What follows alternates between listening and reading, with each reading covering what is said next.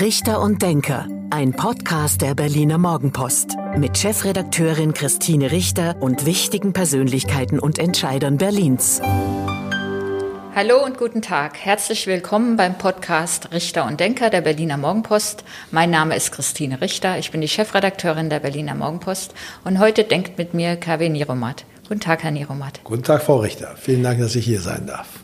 Sehr gerne. Wir kennen uns ja schon eine Weile, aber unsere Zuhörerinnen und Zuhörer kennen Sie vielleicht nicht alle. Deswegen stellen wir uns mal vor, wir begegnen uns bei einer Stehparty, die es in Corona-Zeiten leider gerade nicht gibt, aber vielleicht bald wieder. Und Sie kommen in die Runde dazu und sagen, ich bin Kavi Niromat und ich bin? Ja, ich bin äh, viele Jahre Unternehmer gewesen.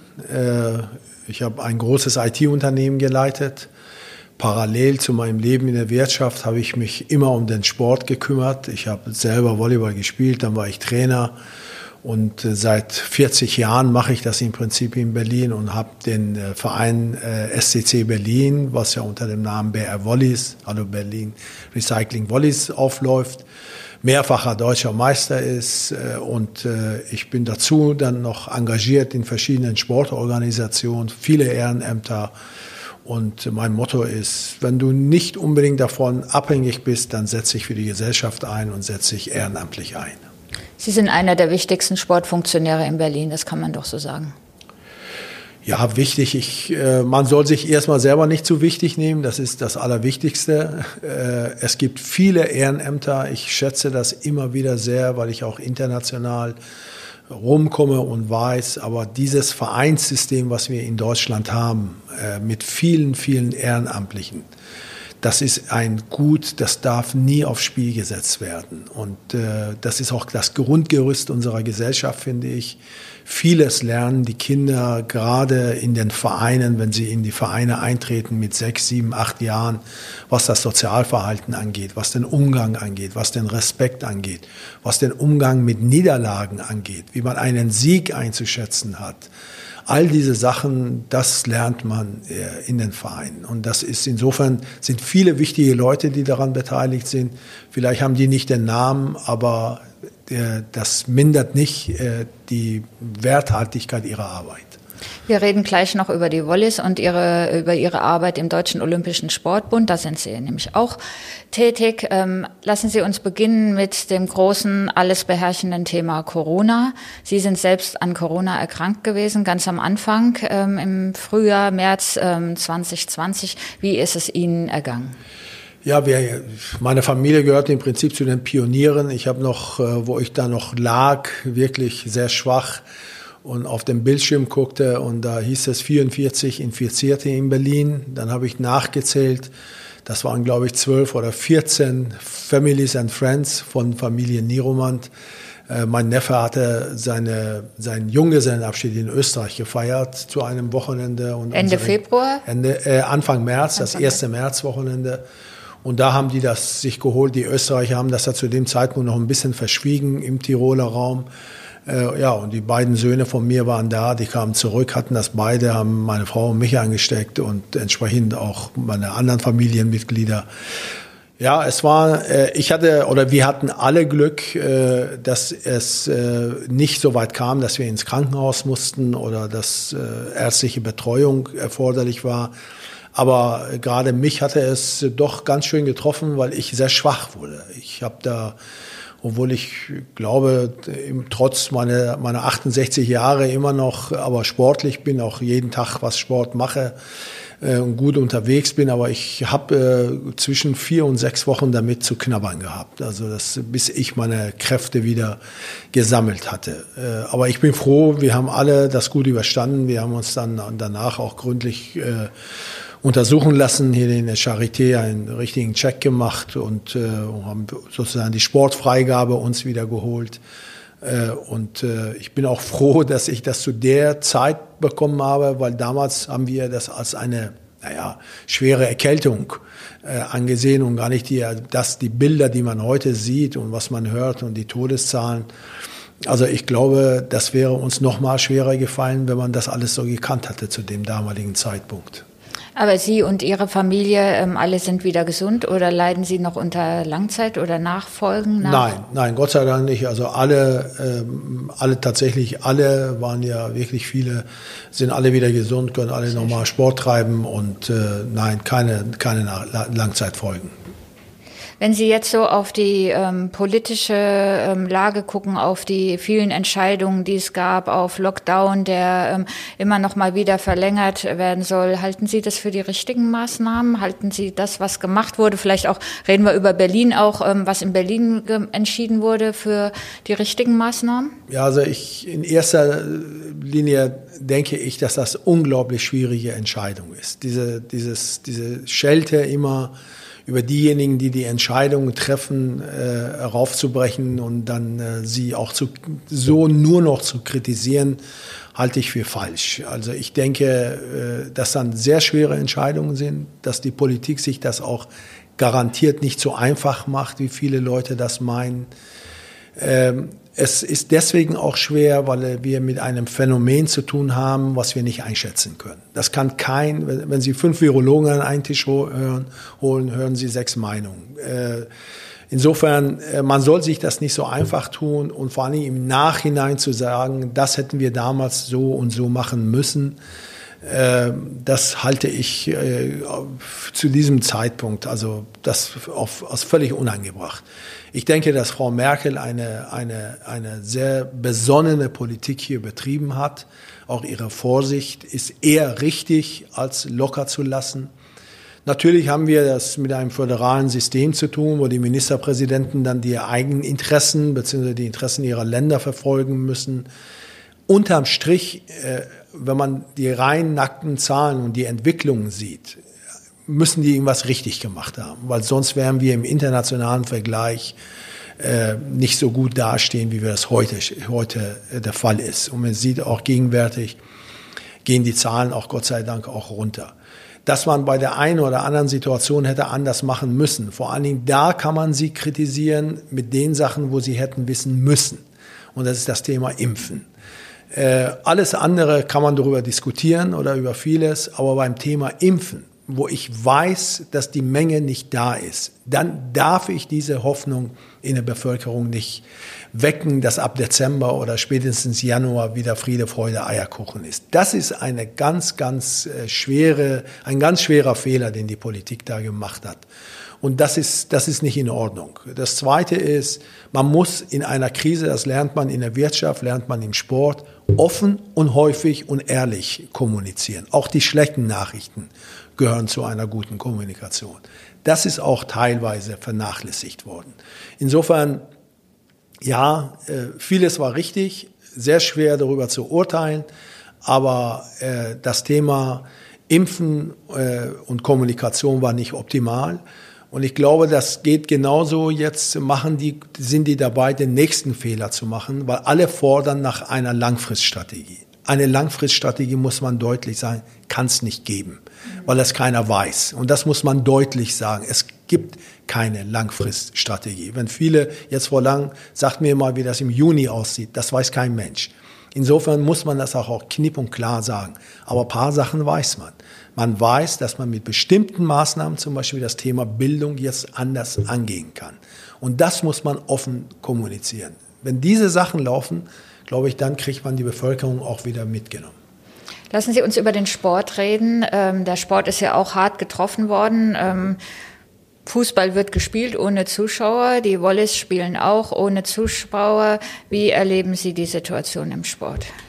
Ja, für den Sport ist das äh, eine ganz, ganz schwierige Situation. Auch das, was ich gerade am Anfang gesagt habe, das sind wir äh, den Profisport für den Augenblick beiseite. Wir sind dabei, viele Vereinsmitglieder zu verlieren. Der DOSB hat äh, gleich zu Anfang der Pandemie, unser Präsident hat etwa auf 10 Prozent geschätzt, äh, äh, Rückgang bei Mitgliedern und bei dass sie aus den Vereinen, aus den Vereinen austreten. Mhm. Genau. Und das damals haben häufig Leute ihn kritisiert, aber inzwischen stellt sich das als möglicherweise sogar zu wenig heraus. Also das sind äh, zigtausende, die aus den Vereinen austreten. Glauben Sie nicht, dass sie wiederkommen, wenn die Pandemie überstanden ist, das, dass man dann wieder erst recht Sport machen will und auch mit anderen Menschen zusammen? Ja, das ist der Fall, aber das wird eine Übergangszeit äh, bedeuten. Das heißt also, die Einnahmen fehlen den, den Vereinen. Äh, die Ein Neueintritte bleiben aus. Das ist ja das andere Phänomen. Man hat ja immer Vereinsaustritte, aber gegen mehr Vereinseintritte, so dass im Saldo das alles stimmte. Äh, wir haben Erhebungen, äh, wo, wo, wo dadurch, dass die Vereine Mitglieder verlieren, auch ihre wirtschaftliche Basis gefährdet ist. Also kann sein, dass auch Sportvereine ähm, zumachen, zumachen müssen. müssen. Ja, äh, Sportgroßveranstaltungen sind äh, gefährdet. Also die Verbände, die von diesen Einnahmen abhängig sind von den großen Veranstaltungen, äh, da sieht es nicht gerade rosig aus. Der Staat hat äh, auf der einen Seite sehr gut geholfen. Äh, also auf der Länderebene ist etwas passiert, viel passiert, gerade in Berlin haben wir mit dem Landessportbund gemeinsam ein sehr gutes, ein unkompliziertes Paket in Anführungsstrichen. Äh, auch äh, wenn ich das vergleiche mit den Wirtschaftshilfen, was da los ist auf Bundesebene, muss ich sagen, das haben wir für den Sport in Berlin im ersten Schritt sehr gut hingekriegt. Da hat der Senator Geisel sich wirklich äh, äh aus dem Fenster gehängt und das dann sehr schnell durchgeboxt. Äh, es gibt ein äh, äh, Bundespaket für, für die Profisportarten außerhalb des Fußballs. Auch das ist äh, im Großen und Ganzen gut gelaufen. Jetzt das zweite Paket bereitet wieder äh, große Probleme. Und das ist etwas, was ich nicht verstehe, dass auf der einen Seite man diese Pakete verkündet, äh, auch für die mhm. Wirtschaft verkündet. Und wir wissen das doch auch. Natürlich wird es Trittbrettfahrer geben. Aber wegen paar Prozent Trittbrettfahrer darf man nicht 95 Prozent der anderen ehrlichen Kaufleute dann stehen lassen oder Vereine stehen. Das, das darf nicht passieren. Und da hören wir jetzt immer wieder, ja, Wirtschaftsministerium will, aber die Beamten im Bundesfinanzministerium drücken auf die Bremse und sagen, pass bloß auf, dass da keine Trittbrettfahrer sind. Ja, dann bleiben die Millionen natürlich liegen. Auch von dem ersten Paket für den Sport waren gerade mal 60 Prozent abgerufen worden. Ich befürchte nur, dann bleibt das Geld liegen, kommt nicht da an, wo es ankommen müsste. Und Vereine gehen pleite. Vereine gehen pleite. Und beim nächsten äh, äh, Problem, was wir haben, heißt es, ihr ruft die Gelder sowieso nicht ab, also stellen wir auch nicht zur Verfügung. Also das. Ja, der ja, Verdacht, äh, das, den Verdacht kann man haben. Genau. Und, und deswegen äh, ist das, das ist auch etwas, was nicht in Ordnung läuft. Auch das gehört mit zu einer offenen Kommunikation. Ja, die negativen Seiten anzusprechen aber auf die Zivilgesellschaft auch zu setzen, dass eigentlich 90 Prozent, 95 Prozent werden das schon ehrlich meinen und ehrlich auch machen. Und äh, das äh, führt auch beim Sport zu, zu größeren Problemen gegenwärtig. Die Wollis spielen wieder. Ähm, wie läuft das so im Alltag? Ähm, ja. Gibt es dauernd Tests? Wird vor jedem Training getestet? Wird vor den Spielen nämlich angetestet? Ja, wir werden äh, 48 Stunden vor jedem Spiel müssen wir testen äh, ohne Zuschauer äh, in, in der Halle beim, äh, bei den Spielen, die wir haben, hohe äh, Hygienemaßnahmen, äh, was die Trennung, äh, Hygienebereiche und so weiter angeht. Also das ist schon sehr, sehr gründlich. toi, toi, toi ist bei uns auch in Berlin bisher auch nichts passiert. Ich klopfe dreimal aufs Holz. Äh, und insofern, aber für die Spieler und für uns ist es natürlich sehr schwer. Das sind auch häufig junge Männer, junge Männer alleine. alleine sitzen zu Hause, keine Familien hier. Und, und, und äh, eigentlich Berlin ist ja auch als Stadt für uns als Verein immer auch ein Argument, dass man hier das Leben als junger Mann auch mhm. genießen kann als junger Mensch genießen kann. Und insofern ähm, ist das äh, psychisch nicht einfach. Was machen Sie denn dann? Bekommen die psychologische Unterstützung? Also Gott sei Dank, Angebote? dadurch, dass die zweimal am Tag Training haben, ist immer Ab Abwechslung im Alltag, aber trotzdem äh, die entscheidende Abwechslung, mal rauszugehen, sich die Stadt anzugucken, abends auch mal äh, in einer der guten Clubs in Berlin zu gehen, wenn es mal der Spielplan zulässt. Das fällt natürlich aus. Dann fehlen uns die Zuschauer, die Fans. Das ist auch etwas, was natürlich mit Geld nicht zu ersetzen ist, die Bindung, die da verloren geht. Weil die Leute werden möglicherweise ja, auf andere Hobbys kommen, auf andere Interessen kommen. Glauben Sie? Ja, ich glaube das, ja. Ich sehe das ja schon auch am Verhalten der Sponsoren. Der eine oder andere sagt, okay, ja, bisher haben wir Volleyball gemacht, jetzt ist es weg, dann, wir wollen mal was anderes probieren. Wir haben schon auf der einen Seite einen tollen Rückhalt unserer Sponsoren, also wirklich über 90 Prozent der Sponsoren bleiben bei der Stange, obwohl wir nicht das liefern können, was die von uns zu erwarten haben. Das ist okay, aber trotzdem diese emotionale Bindung wir müssen es wieder aufbauen. Das ist der Punkt. Also wir können, wir müssen da weitermachen. 2019 müssen wir weitermachen oder 2018 sogar. Anstatt die Ziele, die wir hatten, auch europäisch weiterzukommen, die Zuschauerzahlen zu erweitern.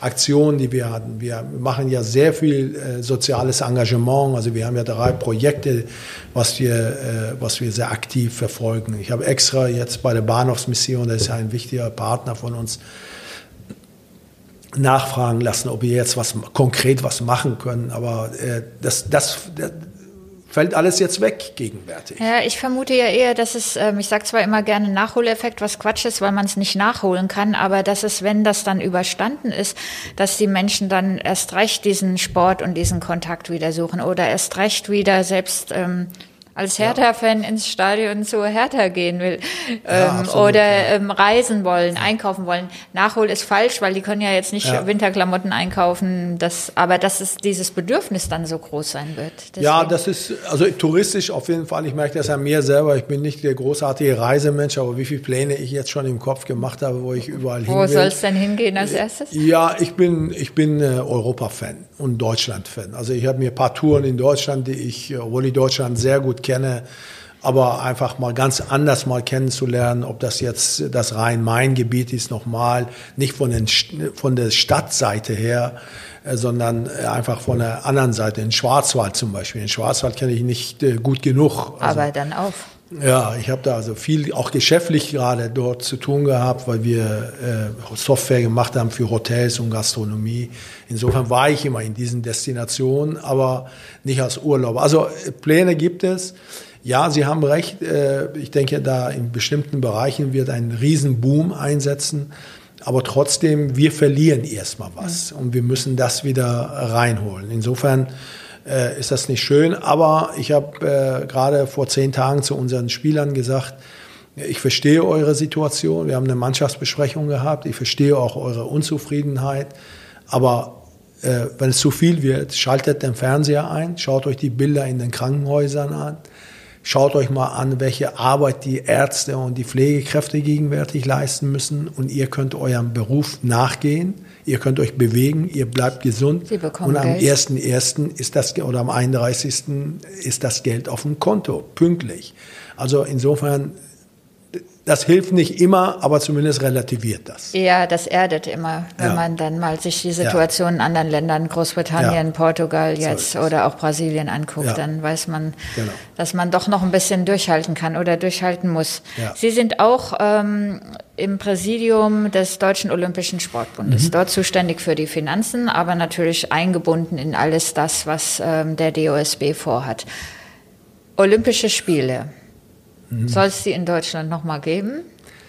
Ja, äh, das wäre ein Riesenereignis, äh, weil Olympische Spiele äh, sind immer äh, ein, ein, ein Konjunkturmotor, habe ich gesagt, für viele Sachen, äh, unter anderem auch für die Wirtschaft. Also das vergisst man ja dabei, was, was äh, wirtschaftlich durch die Bewerbung und die Durchführung einer, der Olympischen Spiele in einem Land passiert.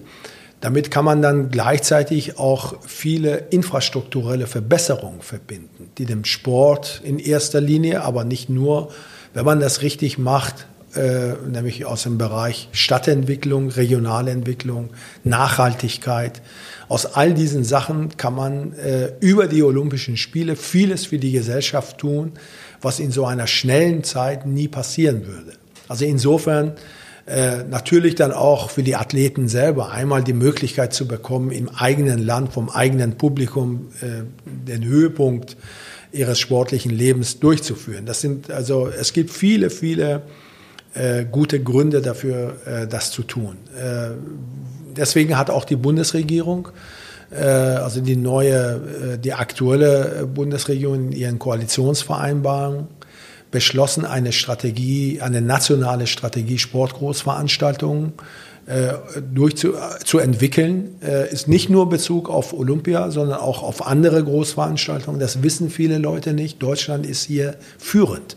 Deutschland ist an der Stelle äh, bei, der, bei der Durchführung von Großveranstaltungen in den letzten Jahren äh, nach Kanada das Land, was die meisten Veranstaltungen hat. Also wir können das. Aber wir können das noch besser machen, wir können noch mehr mobilisieren. Und da äh, bei, im Rahmen dieser Strategie sind auch die äh, viele Ziele definiert worden. Natürlich in, in erster Linie die Entwicklung des Sports, aber auch gesellschaftliche und soziale Ziele. Diese, wenn alles gut läuft, wird diese nationale Strategie Sportgroßveranstaltung im März im Deutschen Bundestag im Sportausschuss äh, nochmal behandelt und hoffentlich dann auch zum Abschluss gebracht. Und dann bleibt es natürlich an der neuen Regierung, dann ab Herbst auch an der Umsetzung zu arbeiten. Berlin hat ja jetzt nicht so gute Erfahrungen mit Olympiabewerbungen. Damals krachend gescheitert. Anfang der 2000 oder für die 2000er Jahre. Ähm, dann gab es diese Auseinandersetzung mit Hamburg. Ähm, auch eine Entscheidung für Hamburg erstmal getroffen worden, aber dann auch in Hamburg ähm, ist es dann in einem Volksentscheid hier abgelehnt worden, dass Hamburg sich ähm, um die Austragung dieser Spiele bewirbt. Jetzt steht im Raum, sollte Berlin für das Jahr 2034 oder gar 2036 sich bewerben. Sie sind dafür, weil?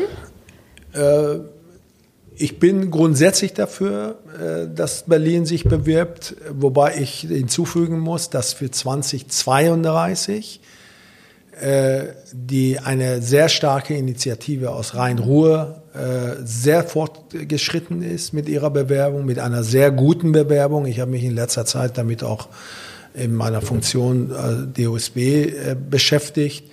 Äh, und sollte natürlich Rhein-Ruhr die 32er kriegen, dann ist Gut, das dann Thema für Deutschland erstmal erledigt.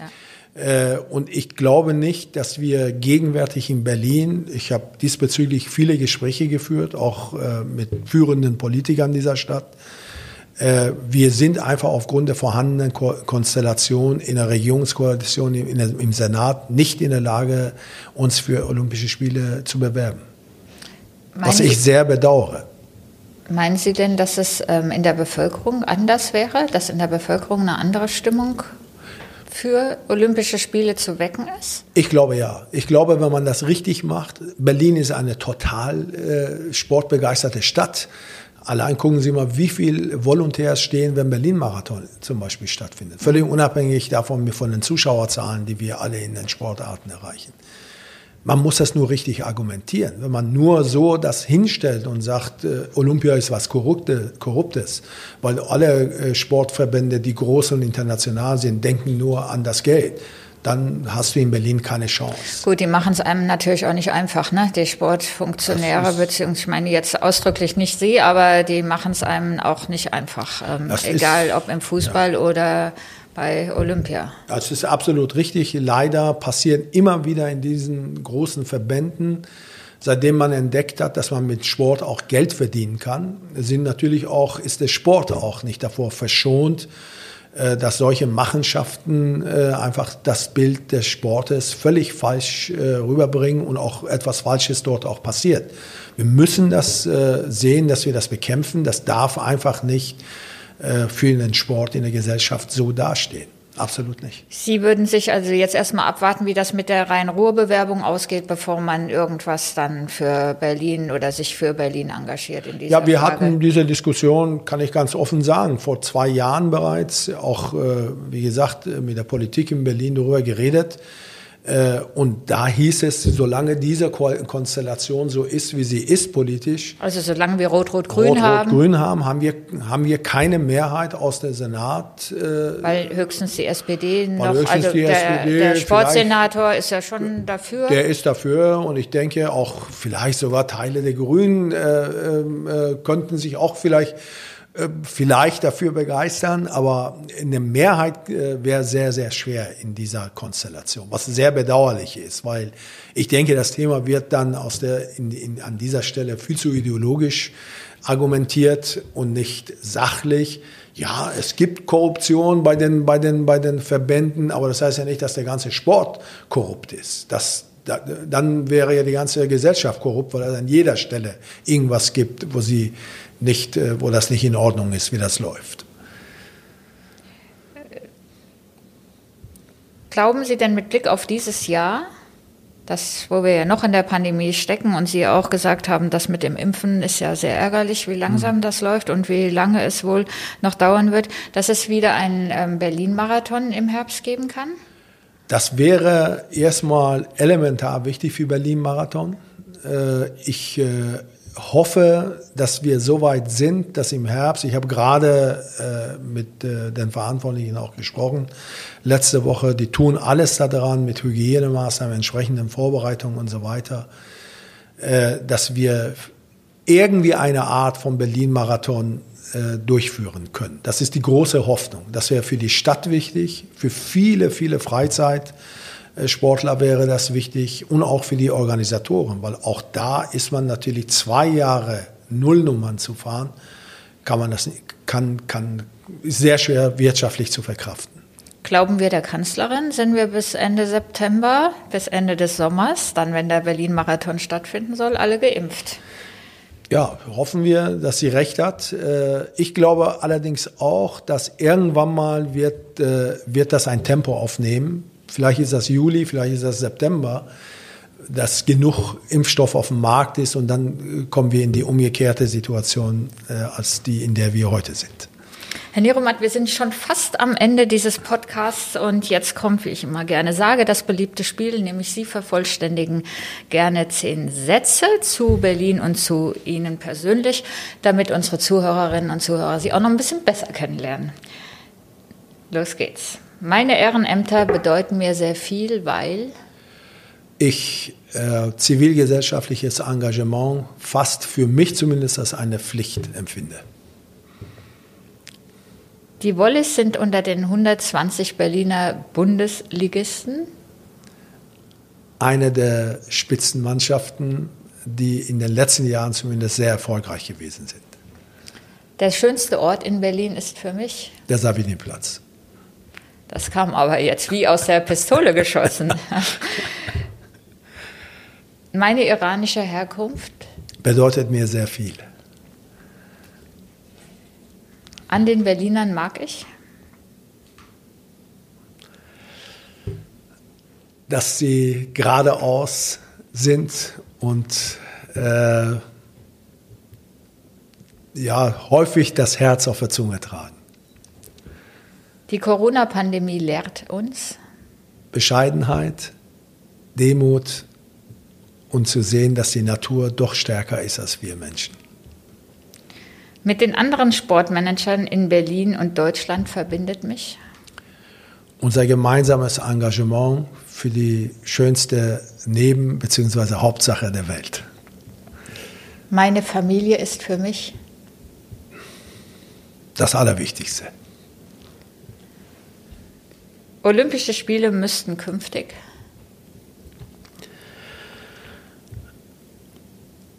äh, unter Gesichtspunkten ausgetragen werden, dass sie nachhaltig in der jeweiligen Gesellschaft positive Wirkungen hinterlassen.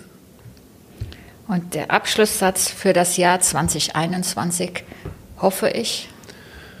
in erster Linie Gesundheit natürlich in diesem, gerade in diesem speziellen Jahr und dass wir hoffentlich auch diese Pandemie gemeinsam überwinden. Herr Neromat, vielen Dank.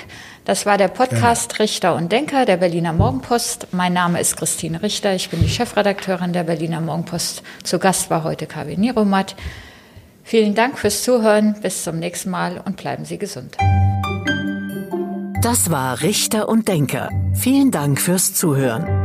Schalten Sie nächste Woche wieder ein zu einer neuen Folge mit Berliner Morgenpost Chefredakteurin Christine Richter.